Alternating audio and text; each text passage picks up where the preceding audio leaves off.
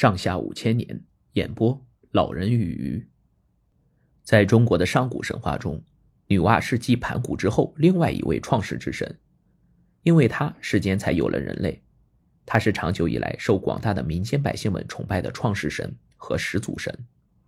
盘古开天辟地之后，终于累倒了，身体也化作了世间万物，从此天地间有了日月星辰，有了花草树木。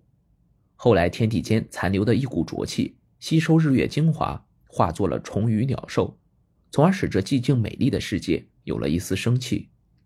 有一个神通广大的女神四处游历，后来来到了盘古开辟的天地里，她就是女娲。女娲在草丰木茂的原野上行走着，举目四望，发现山峦连绵起伏，江河奔流不息，草木枝繁叶茂，鸟儿婉转歌唱，走兽成群结伴，鱼儿水中畅游。这个世界真是太美好了，于是他决定留下来。日复一日，他享受着自然的美景。可是，虽然有鸟兽鱼虫跟自己作伴，女娲渐渐产生了寂寞孤独的感觉。她总觉得缺少点什么，但是又说不出到底是缺什么，只能任这种寂寥的感觉与日俱增。一天，他走在草木丰茂的原野上，飞鸟走兽游鱼再也不能让他高兴起来。他无精打采地沿着一条河流前行，觉得很累，就在河岸的一块石头上坐了下来。清澈的河水照出了他的影子，他看到了水中闷闷不乐的自己，于是嘴角露出了微笑，影子也笑了。他皱起眉头，影子也皱起眉头，这让他觉得非常有趣。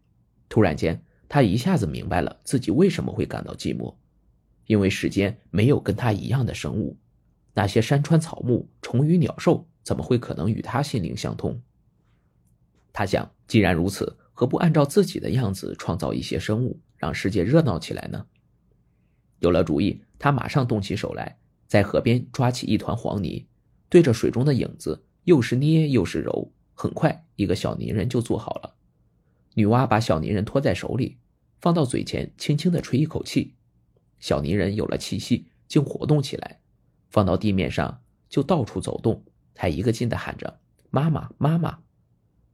女娲真是太高兴了，赶紧动手捏第二个，并吹了一口气，第二个也活了。她又捏第三个、第四个，泥人越捏越多。后来女娲就把他们通通放在地上，冲着他们吹了一口气，泥人们活了。他们有喜怒哀乐，而且能够说话，跟那些草木鸟兽完全不同。女娲再也不觉得寂寞了。他称呼这些活了的泥人为人，人们开始时在女娲的周围活动着，渐渐的很多都走远了，分散到各处。有了人，世界变得无比充实。女娲非常高兴，她继续一刻不停的捏着泥人。可是大地如此辽阔，人们很快就消散于各地，女娲也感到越来越累了。她想这样下去，世间的人还不够多时，她已经累得不行了。于是他顺手从山崖上扯下一条藤蔓，伸进泥潭里抽打起来，溅起了很多混黄的泥点泥点落地后也变成了活蹦乱跳的小人他每抽打一下就会产生很多人，而且和之前捏成的小人没什么两样，这样造人就快多了。于是女娲高兴地使劲抽打起来，泥点子落得到处都是。等女娲停下来时，大地上已经有足够多的人了。一天。他想看看各处的人类，来到了一个地方，发现有些人躺在地上一动不动，十分奇怪。仔细一看，才发现这些小人都已经满头白发，老态龙钟了。原来他们年纪太大，已经死了。女娲就想，人们都会老去、死去，这样下去，总有一天人会死光的。难道到时候还要再重新创造吗？这也太麻烦了。女娲想，最好的办法就是让人类自己繁衍生息。这样，他们就可以绵延不绝了。于是，他就让这些人具有不同的身份特征，从而区分出男女，并让男人和女人结合，生出后代。为了不让这种结合使人类陷入混乱，他又建立了婚姻制度。从此，人类靠自己就可以不断发展壮大了。所以，女娲又被称为婚姻女神或神媒。人类可以靠自己的繁衍生息了。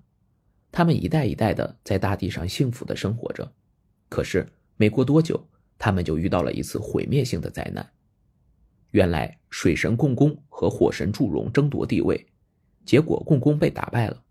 共工一气之下，就用头去撞不周之山，这座擎天的大柱在一声巨响之后便轰然倒塌。紧接着，天向西北倾斜，地往东南塌陷，海水灌进了陆地，洪灾泛滥。因为剧烈的震荡，地上裂开很多大豁口，一个劲儿的往外喷火。山林里野兽也都受到触动，纷纷窜出来，见人便咬。很多人不是被水淹死，就是被火烧死，要么就是被野兽咬死。看着自己的子孙处在水深火热之中，女娲心痛不已，决定拯救人类。她周游四海，走遍群山，走到东海的天台山，发现那里有可以炼石用的五色土，便决定在那里炼石补天。他在天台山顶堆起巨石当炉子，借来太阳神火，将五色土放入炉中，经过九天九夜，终于炼就了五色巨石。然后他又花了九天九夜，用这些五彩的巨石把天补好。天好不容易被补好了，为了不让它再塌下来，他就斩下了一只万年神龟的四足，支撑四极。终于天地归位，洪水入渠，大火也熄灭了，人间又恢复了平静。不但如此，从此以后，每当雨过天晴，天边就会出现五色云霞，天空比以前更美了。人们摆脱了灾难，个个欢呼雀跃。女娲是中华民族伟大的母亲，她不仅按照自己的模样创造了人，建立了让人类可以繁衍的婚姻制度，使人们结成人类社会。当人类受到天灾威胁时，还勇敢地保护我们。为了对这位伟大的母亲表示感谢。人们在天台山下建了女娲庙，世代朝拜，香火从不曾断过。关于女娲的传说虽然是神话，但绝不是凭空捏造的，它是早期人类社会的写照。众所周知，早期人类缔结了以血缘为基础的母系氏族社会时期，女性在生产生活中居于主导地位，子女只识其母，不知其父。